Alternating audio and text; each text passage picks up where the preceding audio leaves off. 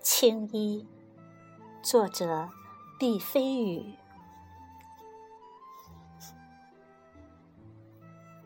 自古到今，唱青衣的人成百上千，但真正领悟了青衣意蕴的人极少。小燕秋是个天生的青衣胚子。二十年前，京剧《奔月》的演出，让人们认识了一个真正的嫦娥。可造化弄人，此后他沉寂了二十年，在远离舞台的戏校里教书。学生春来的出现，让小燕秋重新看到了当年的自己。二十年后，奔月复排，这对师生成了嫦娥的 A、B 角。把命都给了嫦娥的小燕秋，一口气演了四场。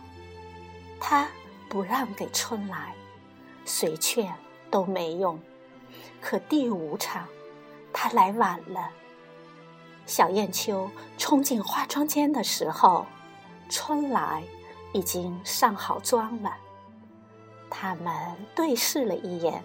小燕秋一把抓住化妆师，他想大声说：“我才是嫦娥，只有我才是嫦娥。”但是，他现在只会抖动着嘴唇，不会说话。上了妆的春来。真是比天仙还要美，她才是嫦娥。这个世上没有嫦娥，化妆师给谁上妆，谁就是嫦娥。大幕拉开，锣鼓响起来了。小燕秋目送着春来走向了上场门。小燕秋知道。他的嫦娥，在他四十岁的那个雪夜，真的死了。观众承认了春来，掌声和喝彩声就是最好的证明。小燕秋无声地坐在化妆台前，她望着自己，目光像秋月的月光，汪汪地洒了一地。她一点。都不知道自己做了些什么。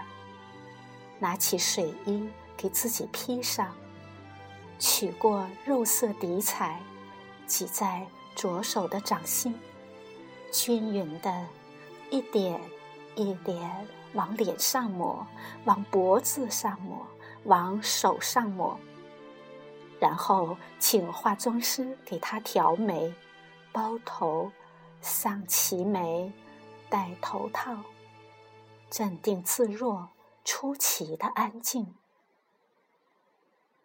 小燕秋并没有说什么，只是拉开了门，往门外走去。小燕秋穿着一身薄薄的戏装，走进了风雪。她来到了剧场门口，站在了路灯下面。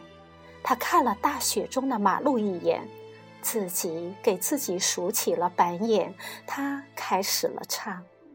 他唱的依旧是二黄慢板转原板，转流水，转高腔。